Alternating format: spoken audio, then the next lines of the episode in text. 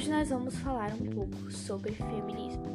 Esse é o primeiro episódio da nossa série de podcasts que eu ainda não nomeei, mas eu com certeza vou achar um nome super legal.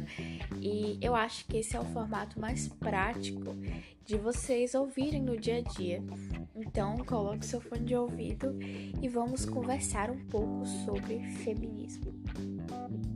Quando nós perguntamos o que é feminismo, muita gente vai dizer que sabe o que é, que sabe a intenção do feminismo e que sabe para o que ele serve. Mas no dia a dia a gente pode reparar que as pessoas de fato não sabem com o que estão lidando quando se trata de feminismo. É, quando uma mulher se posiciona a respeito do feminismo e começa a falar sobre isso, a gente sempre vai perceber um desconforto nos homens é, que estão presentes no local. Sempre gera um desconforto, por mais que eles digam, ah, eu apoio as mulheres e eu estou aqui para elas, eu sou um aliado do movimento feminista. E sempre será motivo é, para trocar de assunto quando mulher começa a falar sobre feminismo, a se posicionar de fato. E isso é comum, isso é comum, isso é o nosso normal, porque afinal de contas a gente vive num patriarcado. É, simplificando para vocês, patriarcado é uma sociedade majoritariamente comandada por homens, porque o nosso a nossa sociedade, né, no geral, ela é constituída por homens, ela é comandada por homens. E os homens estão no topo da nossa sociedade e as mulheres devem se submeter aos homens. E é o que a gente aprende desde o berço. Então, o machismo, ele é um problema estrutural. E quanto mais cedo a gente entender isso, melhor. É, muitas pessoas acham que a gente consegue mudar o machismo com força de vontade apenas. Mas a gente tem que entender que o machismo tá na gente, sabe? Você pode ser feminista, da forma que for, mas sempre vai ter uma ponta de machismo. A gente sempre vai acabar uma hora ou outra propagando o discurso machista, porque esse é o nosso normal. Esse é o nosso normal, é o que estamos acostumados. E o que, que o feminismo visa? Ele visa desconstruir as nossas mentes em relação a isso. Ele visa é, nos mostrar como a gente está equivocado, sabe? É, uma questão muito interessante é a gente falar sobre, é, por exemplo, a autossexualização. Uma coisa a gente tem que entender: a diferença entre o feminismo liberal e o feminismo radical. Pessoas, não sejam feministas liberais, ok? Se for para ser feminista, que não seja liberal. O feminismo liberal, ele é um total aliado do patriarcado. Porque o feminismo, querendo ou não, é um movimento conjunto e ele não funciona se não for conjunto. O que, que seria o feminismo liberal, para quem tá perdido aí na conversa? É, o feminismo liberal é você aplicar o feminismo como uma filosofia de vida individual. É você não influenciar outras pessoas a serem feministas, você ser só eu e eu, eu e meu ser feminista. Entende? E o feminismo radical é um feminismo, é, vamos colocar assim, grupal é um grupo de pessoas que seguem essa ideologia, né, por dizer assim. Então, o que, a gente tem que entender? O feminismo ele só vai funcionar se ele for um movimento em grupo. Porque você imagina é, como é que você vai abolir o machismo se você pratica o seu feminismo individualmente, se você não externa ele. Então o feminismo ele tem que ser um grito, ele tem que ser uma resistência.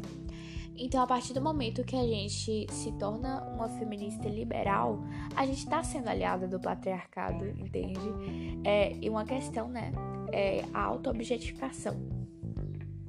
Quando eu digo, ai, o meu corpo é livre, o patriarcado aplaude. É, quando eu posto uma foto seminua para mostrar, olha como eu amo meu corpo. É, a gente tem que entender que isso não condiz com o feminismo ok? Você postar uma foto do seu corpo não tem a ver com feminismo, ok? Você está se sentindo livre, isso é autoaceitação, mas não é feminismo, não tem relação com o feminismo, ok? A gente tem que entender isso primeiramente. E aí o que acontece? A gente tem que postar essas fotos por consciência própria, porque o patriarcado vai aplaudir quando a gente posta essas fotos e vai simplesmente ignorar a resistência, a ideologia por trás dessas fotos, certo? Então, por mais que tenha um grande significado pra gente, é os homens, né, que estão vendo aquilo, eles só enxergam um objeto, entendem? Então a gente tem que prestar atenção nos nossos conceitos de resistência. Óbvio que a gente tem que sempre normalizar os corpos normais, né? E isso é, é fato, mas a gente tem que fazer as coisas pelos conceitos certos. Então a gente tem que estar certa das nossas ideologias, mas a questão do corpo e de postar fotos seminuas não tem relação com o feminismo real real mesmo. Depois vocês podem dar uma pesquisada, não tem. E aí o que, que a gente tem que entender é que o processo de objetificação feminina é uma coisa histórica. É uma coisa que vem de anos. No caso, quem sofre com isso principalmente é a mulher preta. Por quê? Na questão histórica, né, vamos puxar aí para uns anos, é, durante o período da escravidão, as mulheres pretas escravizadas elas eram elas serviam né, como objeto sexual para os seus senhores, por assim dizer. É, elas eram constantemente estupradas. E como vocês sabem, é, nós brasileiros né, somos todos, todos mesmo descendentes é, dessas escravizadas, dos escravizados. Então, quando a gente descende deles, e é uma miscigenação, né? Quando a gente descende disso, a gente pode dizer com uma máxima certeza que nós brasileiros somos filhos do estupro. E é, é vamos colocar assim, normal que uma cultura do estupro pereça, porque nós somos filhos do estupro. Então, assim, essa sexualização das mulheres pretas, é, desde esses tempos antigos, prevalece até hoje. Obviamente, de uma forma mascarada, mas prevalece. E a questão das mulheres brancas é toda aquela, é toda aquela coisa, né? Da propagação de ai, boa esposa. E aquelas propagandas antigas que eram super machistas. É, e aí a gente tem né, a questão da padronização estética das mulheres e como elas têm que sempre servir e que a mulher ela é só uma, um acessório para o marido. Essa é a questão. É o homem e a mulher tá ali de fundo, pequenininha, acompanhando ele, que nem um animal de estimação. Então a gente tem que ter uma compreensão além sabe? A gente tem que voltar um pouco no tempo e ver como é que certas coisas parecem até hoje. E essa questão, né, do machismo, é, do controle do marido sobre a mulher é demonstrada hoje é, nas relações de sexualidade e poder. O que seriam as relações de sexualidade e poder? É toda a questão de, da hierarquia em que a gente vive. É, dando uma explicação mais básica para vocês, por exemplo, pai de família agressivo. Quando você é, está numa relação de hierarquia, você admira quem está acima de você. É a questão. Por exemplo, a gente tem os dados, né, de que é, nas periferias a violência contra a mulher é bem maior e tem toda essa questão envolvida mas isso também pode ser ligado às relações de hierarquia. Quando você tem alguém acima de você, é normal que você queira ser a pessoa acima, é normal que você queira reproduzir os comportamentos dessas pessoas. É, os homens né, da periferia, eles veem aqueles superiores, os homens de terno branco, é, que sentam na mesa, escrevem, e meu Deus, olha isso, ele é poderoso, ele é rico e ele oprime os funcionários que estão abaixo dele. Isso é uma relação de hierarquia. Ele oprime quem está abaixo dele. Então, dentro do trabalho, é, a virilidade desse homem, né, o homem da periferia, é, ela é desafiada, por assim dizer. Quando ele está abaixo de alguém, ele se sente fragilizado. A virilidade dele é desafiada. O ego dele fica assim meio abalado. Então, o que, que ele vai fazer? Ele vai reproduzir esse comportamento no lugar que ele domina, que seria, por exemplo, é, a casa, né? A casa dele, junto com a família. Então, isso cria um pai opressor, é, que bate na mulher, que oprime os filhos e que é machista porque ele vê que dentro de casa ele tem um poder, que dentro de casa ele é o patriarca, ele comanda. Então a gente tem que ter toda uma concepção da nossa sociedade no geral, porque são tantas coisas que levam ao machismo dentro de uma sociedade que é machista. Então, por mais que a gente tenha hoje é, uma força maior dos movimentos feministas, não deixa de ser uma sociedade machista, entendem? Não deixa e nunca vai deixar. Então a gente tem que ter uma compreensão maior das coisas.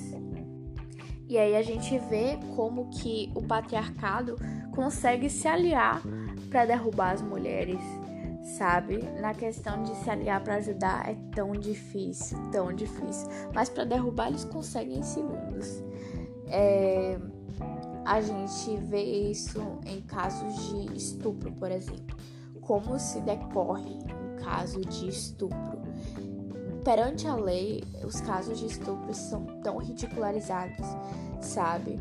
Por mais que a gente tenha como crime hediondo, é um, é uma coisa assim absurda a forma que a lei trata, né, os casos de estupro. É, a gente pode ver, por exemplo, pela questão é, do julgamento de Mari Ferri. Mari Ferri, que foi um caso é, amplo, né? Eu tava acompanhando há uns dois anos. Você vê, né? Acontece durante dois anos e até agora não teve solução, mesmo sendo um caso público, um caso conhecido, tendo revolta popular, não teve resposta. Então você imagina para mulheres é, anônimas, para mulheres que não têm esse apoio, essa revolta popular, como não deve ser difícil. E muitas vezes é, os estupradores não cumprem pena. Então isso acaba causando é, medo muito grande, né, da denúncia da violência doméstica, de estupro, porque as mulheres ficam com medo desses homens irem atrás delas é, depois, né, porque elas sabem da falta de eficiência da lei e isso cria mulheres oprimidas é, que estão totalmente nas rédeas do patriarcado. Então isso tudo é uma o planejamento, né, para prender a gente.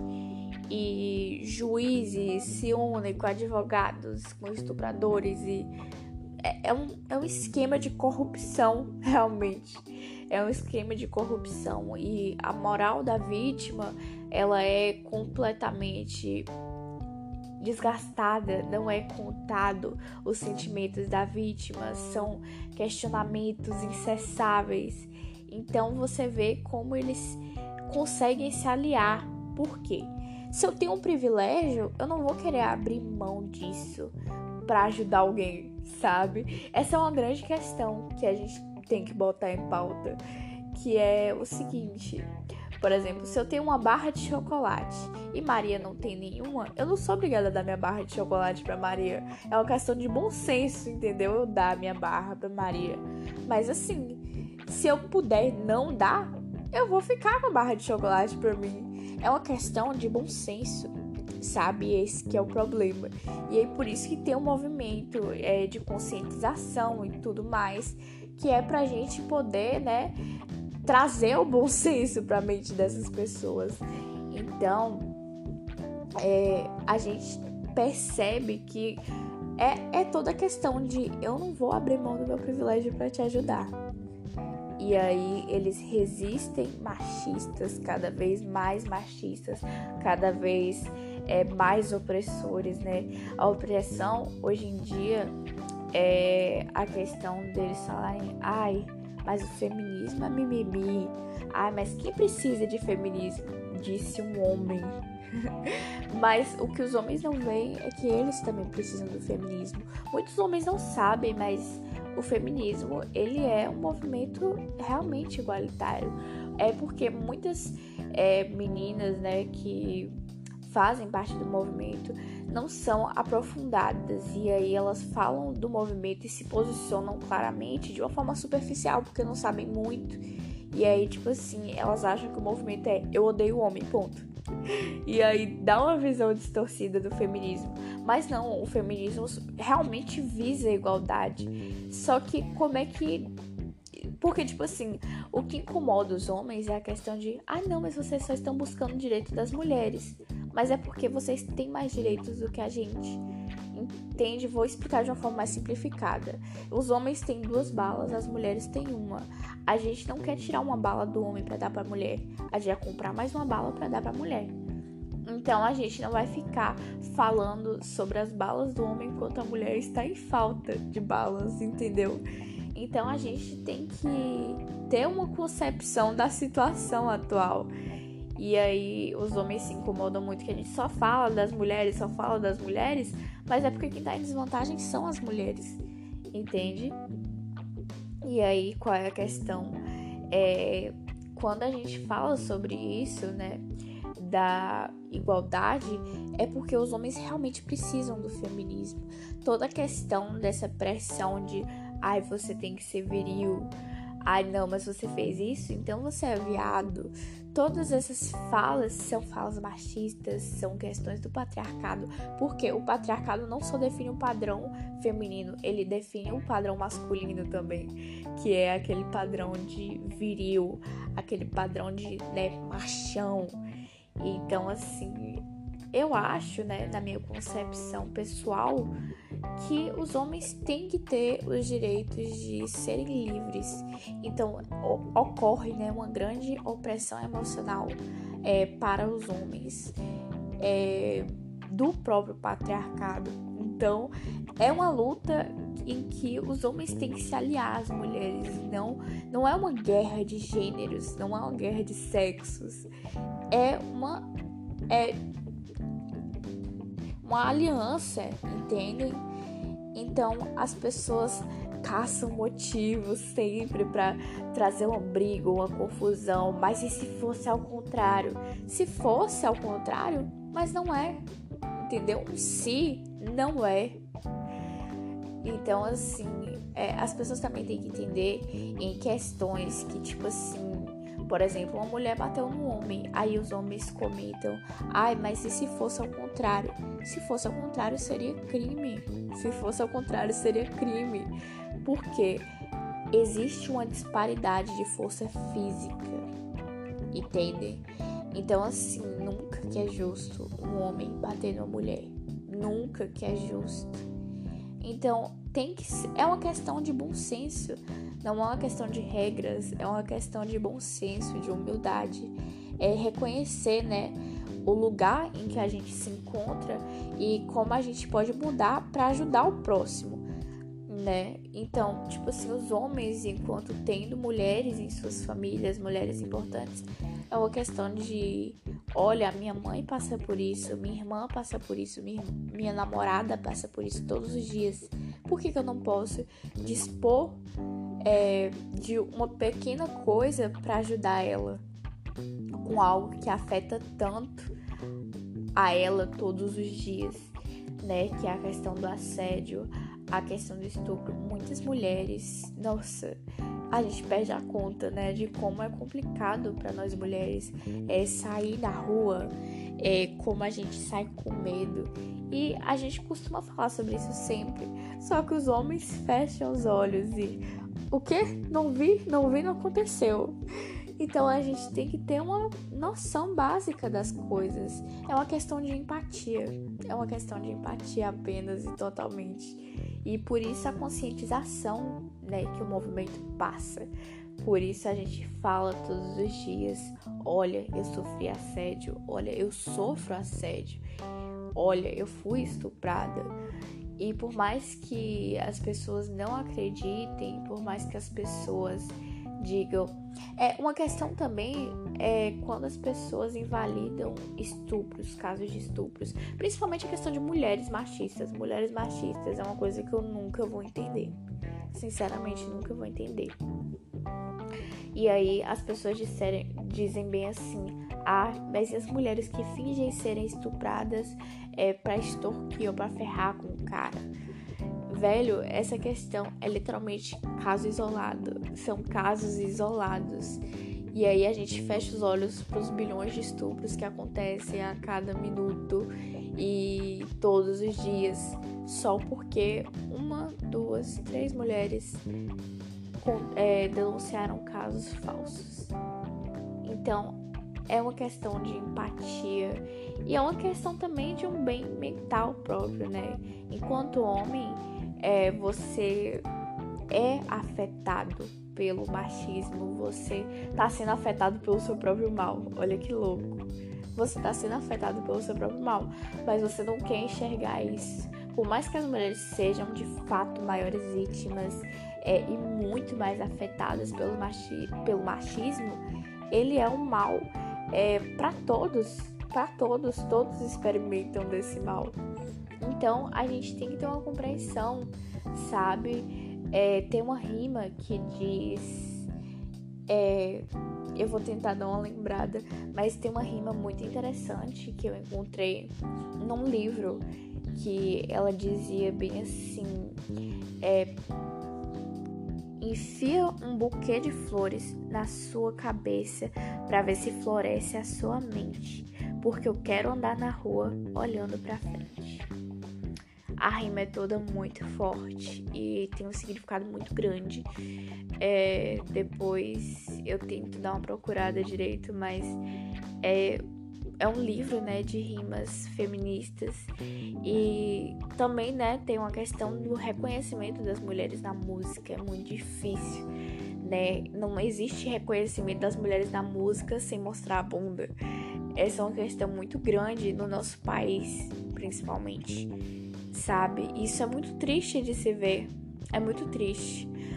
E em todos os estilos musical, pop, rap, funk, a mulher ela não tem o mesmo o sucesso equivalente ao de um homem se ela não mostrar a bunda. Isso é uma coisa que a gente devia pensar melhor sobre isso, sabe? Que tipo de conteúdo a gente consome, o que a gente exige dos artistas que a gente ouve. Então, assim, é toda uma cultura machista, é uma cultura do estupro. A cultura do estupro, basicamente, é essa questão de seguir essa linha do, patriar do patriarcado, né? De que a mulher ela tá no papel de submissão e o homem de opressor. E que a mulher ela tem que ser um objeto de prazer masculino. Então a gente tem que rever esses conceitos, sabe?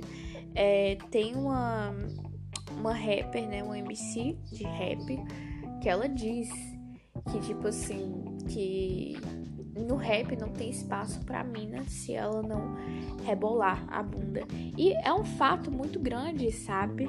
Em vários estilos musicais. Isso é muito triste ver, né, que mulheres muito talentosas não têm o devido reconhecimento. Porque todos os meios o espaço reservado do lugar número um é para homens. É sempre para um homem. Então a gente tem que começar a valorizar, né, mais o trampo das minas. E a gente tem que ter uma visão ampla das coisas. Isso é muito importante sempre ter uma visão ampla das coisas, sabe? E ser mente aberta. Eu tenho que valorizar os artistas pretos do meu país porque o meu país é um país preto. É um país preto. A nossa história é a história das pessoas pretas. Então a gente tem que valorizar os artistas pretos e enaltecer. A gente tem que valorizar as mulheres, é, os gays, né? As pessoas comun da comunidade LGBTQIA.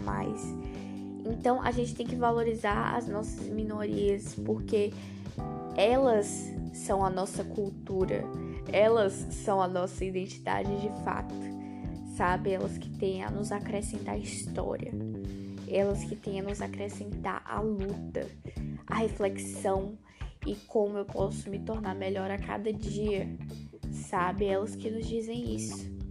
E tem uma questão muito grande também sobre o fato de o homem não poder opinar a respeito do feminismo. A questão não é que o homem não pode falar sobre feminismo. Ah, o homem não pode nunca falar sobre feminismo. Mas ele não pode querer ter razão e se sobressair no assunto que ele nem ele nem vive, sabe? Tipo assim, ele se acha muito esperto porque ele leu vários artigos de feminismo e ele acha que ele pode contra-argumentar é, uma mulher que vive o machismo todos os dias. Uma mulher não estudada de feminismo, com certeza vai saber mais do que ele, porque ela vive isso e é muito ofensivo ele querer palestrar para ela e dizer para ela bem assim: "Não, o que você disse tá errado". Então, o nome disso é mansplaining. Teve uma ocasião inclusive que a Kéfera, né, Kéfera youtuber, Kéfera Bookman, ela fez é uma entrevista no programa da Fátima Bernardes, se eu não me engano. E aí um cara começou a a ser grosseiro com ela e tudo mais. E aí ela falou que tinha sido mansplaining na época. Na época era um termo pouco conhecido no Brasil, né? Ele era mais popularizado nos Estados Unidos mas gerou uma repercussão enorme. As pessoas é, começaram a zoar, fizeram meme com mansplaining. É, pela que... Mas o problema mesmo foi a questão dela ter sido arrogante e tudo mais. Mas de fato existe a palavra mansplaining.